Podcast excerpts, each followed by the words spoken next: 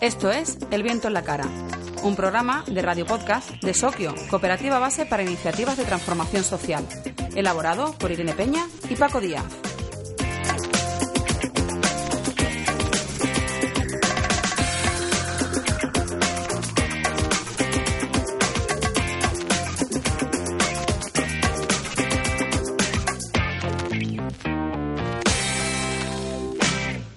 Continuamos una semana más aportando otro granito de arena para que vuestros proyectos consigan los objetivos que os habéis propuesto.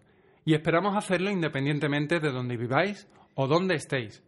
Que podáis recibir nuestras aportaciones cuando queráis, antes de comenzar las tareas, en un descanso, mientras cocináis, en el transporte, da igual. La cuestión es sumar fuerzas para que no os sintáis en soledad. Cuando llevamos un tiempo recopilando datos e información para nuestro proyecto, si, como recordáis de anteriores episodios, hemos hecho entrevistas y hemos observado a las personas sobre las que tenemos un interés y un compromiso por hacerles la vida más fácil. Nos podemos encontrar con que la complejidad de la situación es mayor de la esperada y que nos inunda una sensación de estar sobrepasados. Así que cuando queremos empezar a reflexionar con precisión sobre qué problema u oportunidad queremos cubrir con nuestro esfuerzo, no sabemos por dónde empezar.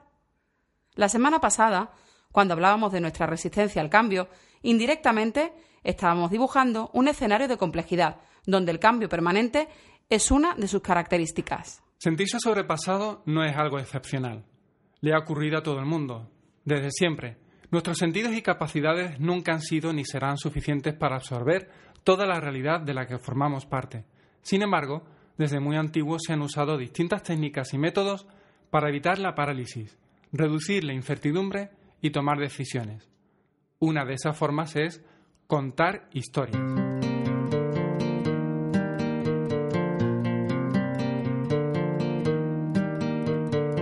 La tradición oral en la antigüedad, luego la escritura en todas sus vertientes, el cine y todas las diversas artes han tratado de transmitir claves para entender el mundo que les toca vivir a aquellas personas que están atentas. Y lo hacen llevando a lo concreto toda esa maraña de elementos interrelacionados que van y vienen, dándole un tiempo y un lugar, resolviendo aparentes contradicciones y planteando nuevos interrogantes. Nosotros queremos hablaros hoy de las historias personales, relatos que cuentan la vida de una persona real o ficticia en un determinado intervalo de tiempo y que apelan a la razón y a la emoción, y por tanto describen con muchos detalles lo que sucede mientras la vida pasa. Compartir historias personales significa realmente transformar historias que ya habéis escuchado anteriormente, para que nos posibiliten la detección de oportunidades y nos inspiren nuevas ideas. Aglutinan datos e informaciones recabadas anteriormente coordináis y relacionáis de una nueva forma, parecida normalmente a como le sucede a esa persona en el día a día. Aquí sale a la luz una diferencia fundamental con el relato autobiográfico, ya que la historia personal que contamos habla tanto de la persona descrita como de nosotros por cómo lo hacemos. Si además sois un equipo que habéis tenido la oportunidad de participar en la fase de investigación, es muy enriquecedor que cada uno cuente su historia personal, que al cruzarse con las otras ofrecerá nuevas perspectivas, una historia coral.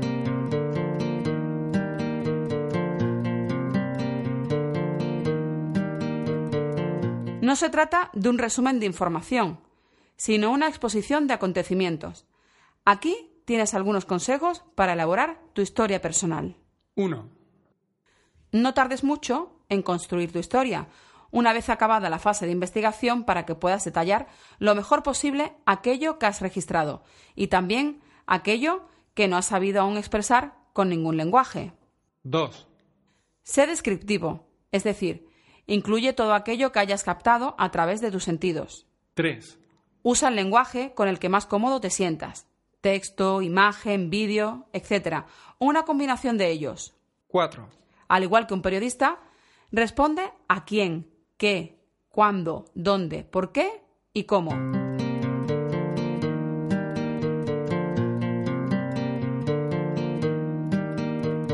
Y te decimos también algunos errores que no deberías cometer. 1. No generalices. 2. No des prescripciones, es decir, no digas lo que se debería o podría hacer. 3. No hagas hipótesis. 4. No juzgues. Y 5. Y no hagas asunciones.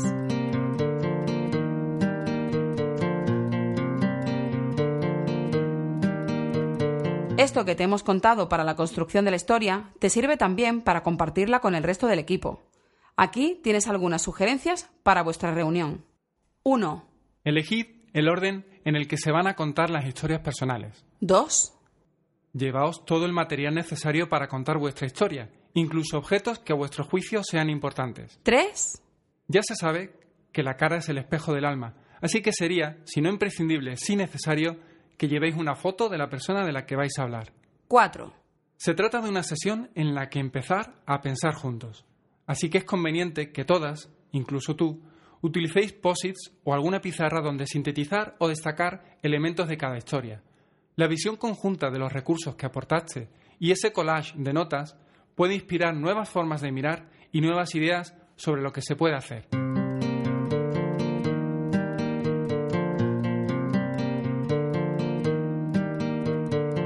Estamos en las puertas de la fase creativa, pero antes debemos buscar esas revelaciones que nos ayuden a ver con claridad las oportunidades que existen, recordando que dentro del ámbito en el que nos queremos mover en este programa de podcast, buscamos oportunidades que nos permitan cumplir con nuestros objetivos económicos y sociales al mismo tiempo.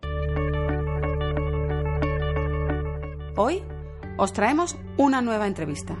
Ha estado con nosotros Miriam Reyes, de Aprendices Visuales. Esperamos que os guste su proyecto tanto como a nosotros. Nos ha enamorado. Disfrutadla.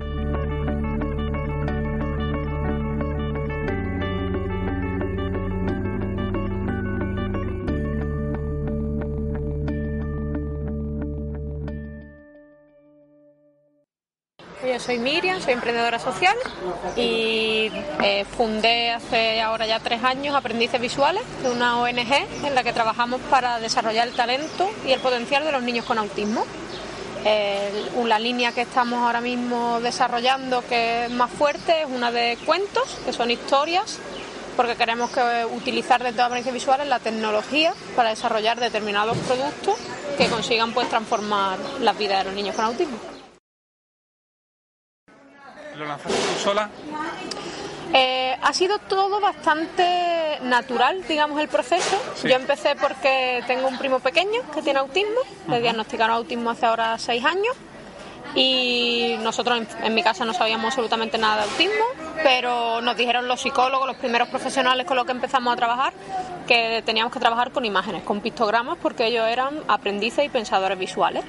Entonces yo, que estaba estudiando arquitectura en ese momento y tenía determinados conocimientos pues, de diseño, eh, le hice un cuento que se llamaba El calzoncillo de José, que es una historia muy básica que explica cómo dejar el pañal y aprender y solo hacer pipí.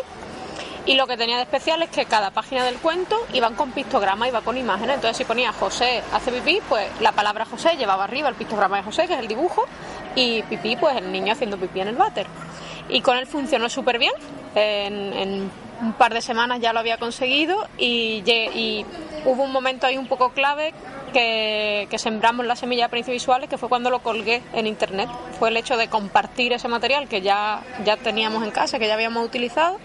Lo colgué en un blog, que en ese momento era un blog vacío, no había nada, solo el cuento y ponía cuento con pictogramas para dejar el pañal. Y ahí sí que empezaron a escribirme familiares, profesionales de España, de Latinoamérica, dándome las gracias por, por compartir el cuento. Y claro, a mí me impresionó mucho porque yo había estado buscando materiales en internet para poder imprimírselo, para trabajar con mi primo y no encontraba mucho, pero no sabía que había tantas personas, tantas miles de personas como yo, pues buscando material y que realmente había pues esa, esa necesidad social, esa demanda. Y entonces lo pensé durante un tiempo y aunque estaba un poco fuera de mi, de mi campo profesional en ese momento, pues decidí pues lanzarme a la piscina y, dedicar mi tiempo y mi creatividad a, desarrollar este, el proyecto. Y ahí poco a poco ya empezaron a sumarse pues primero los amigos más cercanos, los conocidos, y hasta que fundamos la, la organización porque llegó un momento en que empezó a crecer y teníamos que darle una forma jurídica de alguna forma. ¿Es asociación? Ahora mismo es una asociación, nosotros eh, somos los cinco socios fundadores y nuestro objetivo sería en el futuro llegar a ser una fundación, trabajar también fuera de España a nivel internacional y ser un poco pues la, la referencia en, en herramientas de trabajo que utilicen la tecnología para niños con autismo. ¿Por qué elegisteis la, eh, fundar como asociación? Pues por un, por un lado Eh, sabía, teníamos claro que era un proyecto sin ánimo de lucro.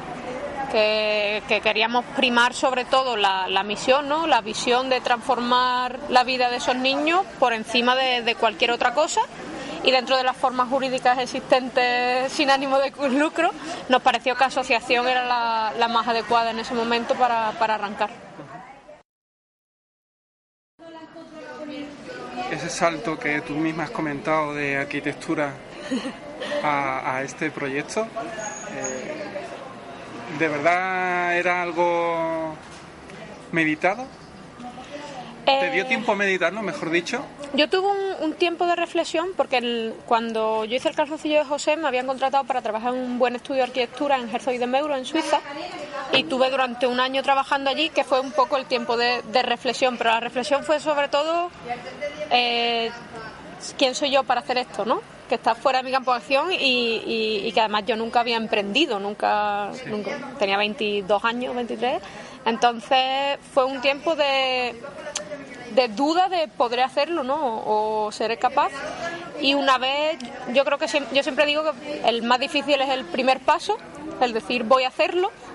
Y una vez yo decidí voy a hacerlo, a partir de ahí empecé a dar paso y ya fue surgiendo el cómo hacerlo. Pero lo más difícil fue llegar a ese momento de, decir, pues yo voy a hacerlo, no sé cómo, pero voy a conseguir desarrollar más cuentos. Mi, mi, sueño era pues hacer más cuentos, que estuvieran de forma gratuita a disposición de todos los niños, que consiguiera pues ayudar a muchos más niños como mi primo y lo que en ese momento era pues un sueño, realmente un sueño porque para mí era algo casi casi inalcanzable en ese momento, pues poco a poco, paso a paso se ha ido haciendo realidad. A día de hoy ya tenemos, vamos a publicar a, a finales de 2015 20 cuentos digitales, gratuitos, disponibles para todos, eh, también en aplicación móvil interactiva y, estamos desarrollando varios productos, digamos, derivados a partir de esos cuentos, eh, colaborando con otras empresas, por ejemplo, editoriales para hacer impresiones físicas en papel, colaborando con, hay empresas que hacen las aulas estas sensoriales, ¿no? Pues llevando nuestro cuento a ese formato e ir sacando a partir de ahí, pues, determinados productos que puedan llegar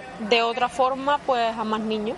¿Y qué es lo que te hizo llegar a ese punto de decidirte finalmente por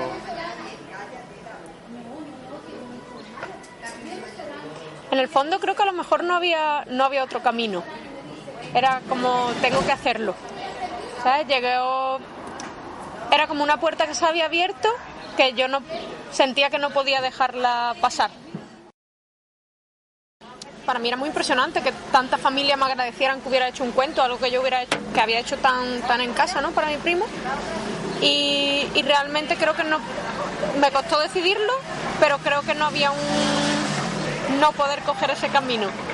¿Sabes? Como si ya se despierta una idea o algo dentro de ti que sientes que tienes que hacerlo.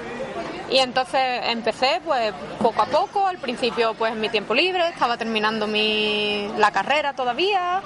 Eh, ¿Empezaste estando todavía en Suiza? Empecé eh, antes de irme a Suiza ah. y cuando volví todavía me quedaban dos años más de carrera. Uno para terminar y otro de, proyecto, fin, de carrera. fin de carrera. Que por ejemplo lo que yo descubrí es que al final puedes transformar lo que tú haces en algo que también beneficia a los demás. Eh, yo había hecho esto para mi primo y había beneficiado pues, a muchísimos más niños. Y por ejemplo, mi fin de carrera, yo lo tenía que hacer, un proyecto de arquitectura, que normalmente te llevas un año más o menos para desarrollarlo, que tienes que hacer el diseño, la estructura, todo y yo eso lo tenía que hacer para terminar la carrera. Entonces en ese momento dije, vale, pues a partir de la experiencia que he tenido con apariencias visuales, ¿por qué no lo traslado a otras facetas de mi vida? Y entonces en mi fin de carrera, por ejemplo, busqué una ONG que necesitara algo y encontré una en Burkina Faso que estaba haciendo una escuela de música y allí no hay arquitectos porque no hay escuela de arquitectura.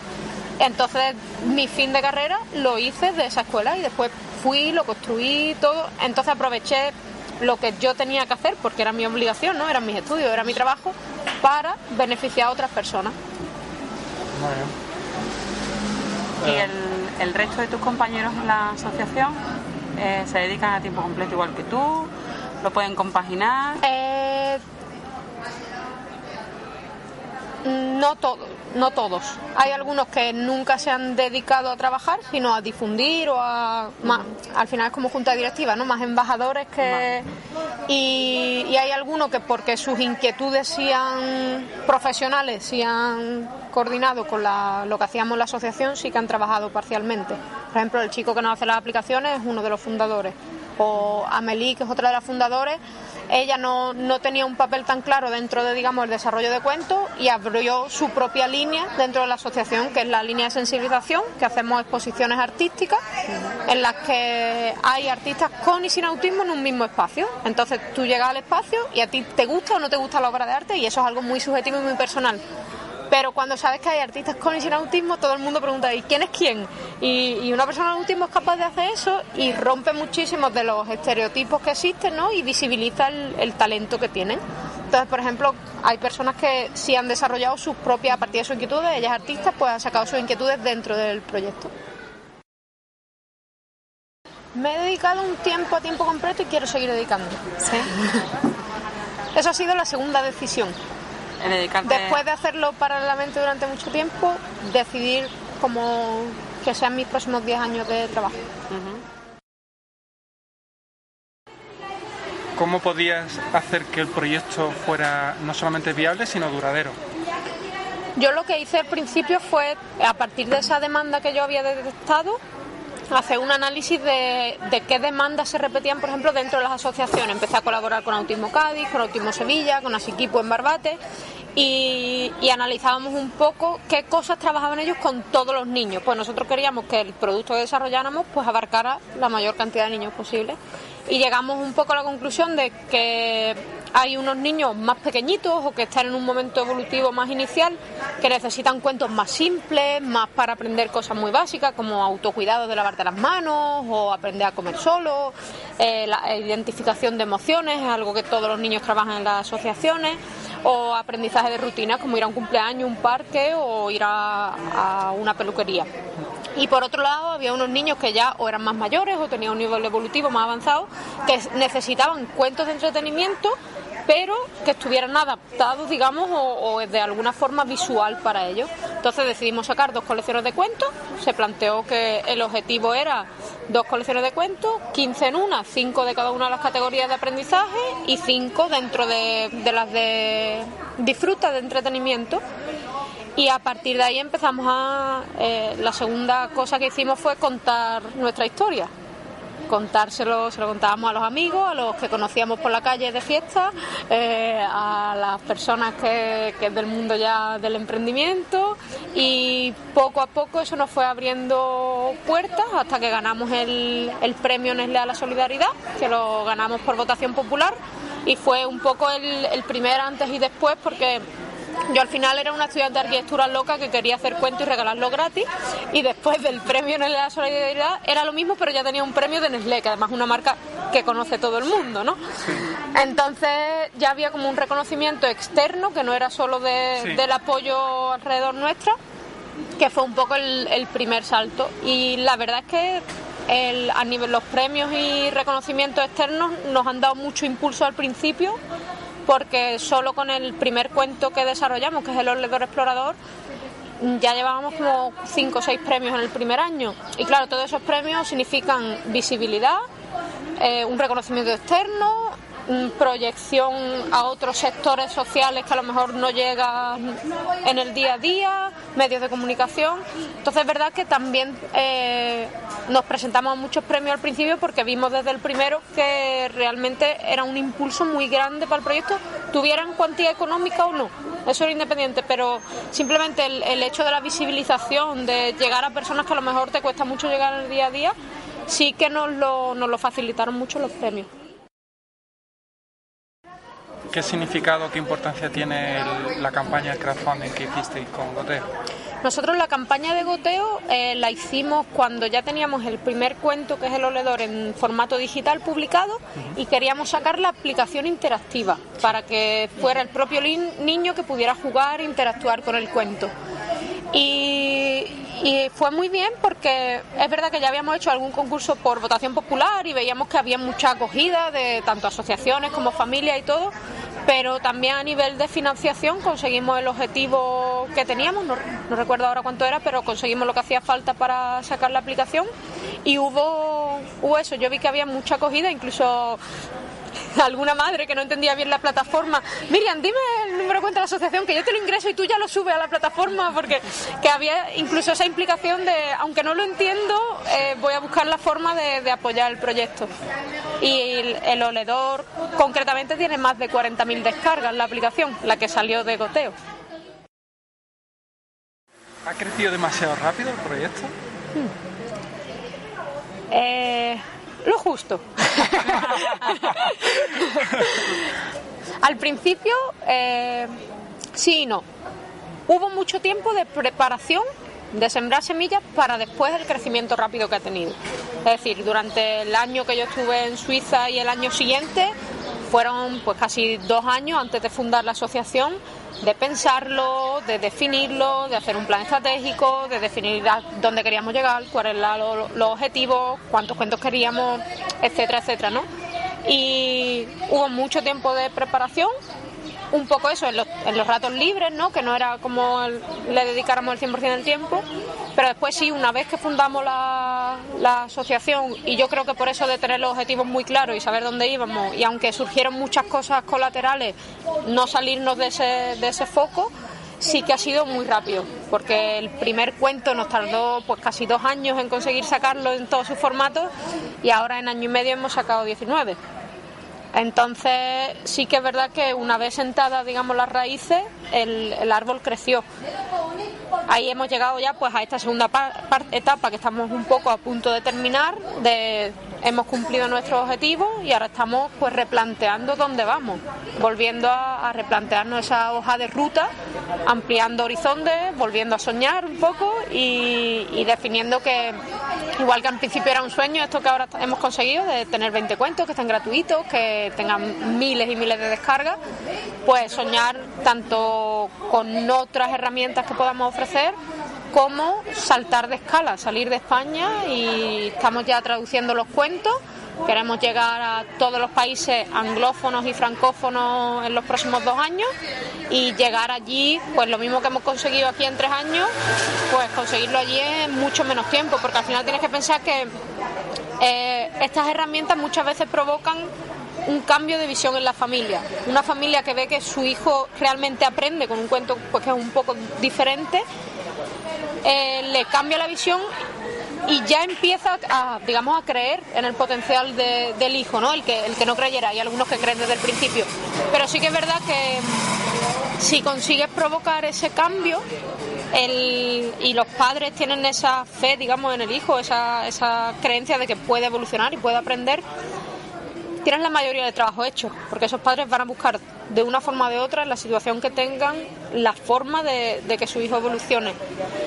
Y, nosotros lo que no queremos es perder generaciones de niños y niñas con autismo, porque para nosotros son mentes maravillosas, son, son personas que creo que necesitamos en el futuro de la sociedad y la etapa de 0 a 6 años es un momento muy crítico porque es cuando el cerebro es más plástico, cuando hay más posibilidades que si se encamina tanto los recursos del niño como la visión digamos del entorno, los recursos que necesita alrededor, sí que va a determinar mucho el, futuro de ese niño, de esa niña. Entonces sí que queremos hacerlo lo más rápido posible, llegar a mucha gente porque creemos que es importante que, que todos los niños cuanto antes tengan estas herramientas aquí en España y, fuera. ¿sabes? Para mí es tan importante un niño aquí como en, en Pekín. Así que en aprendicevisuales.com podéis entrar, hacer la donación para la rana pirata antes del día 30 y haceros socios para el resto del año. Estupendo. Pues muchísimas gracias por concedernos la entrevista. Os recordamos cómo podéis contactar con nosotros. Primero, tenemos una web llamada resokio.org barra el viento en la cara y un correo electrónico que es elvientoenlacara arroba redsokio.org. Segundo, también disponemos de una página de Facebook, facebook.com barra podcast El Viento en la Cara. Tercero, nuestro perfil de Twitter es arroba. Y por supuesto, os podéis suscribir con vuestro correo electrónico a nuestro newsletter. Encontraréis el formulario en nuestra web y recibiréis cada semana nuestro podcast.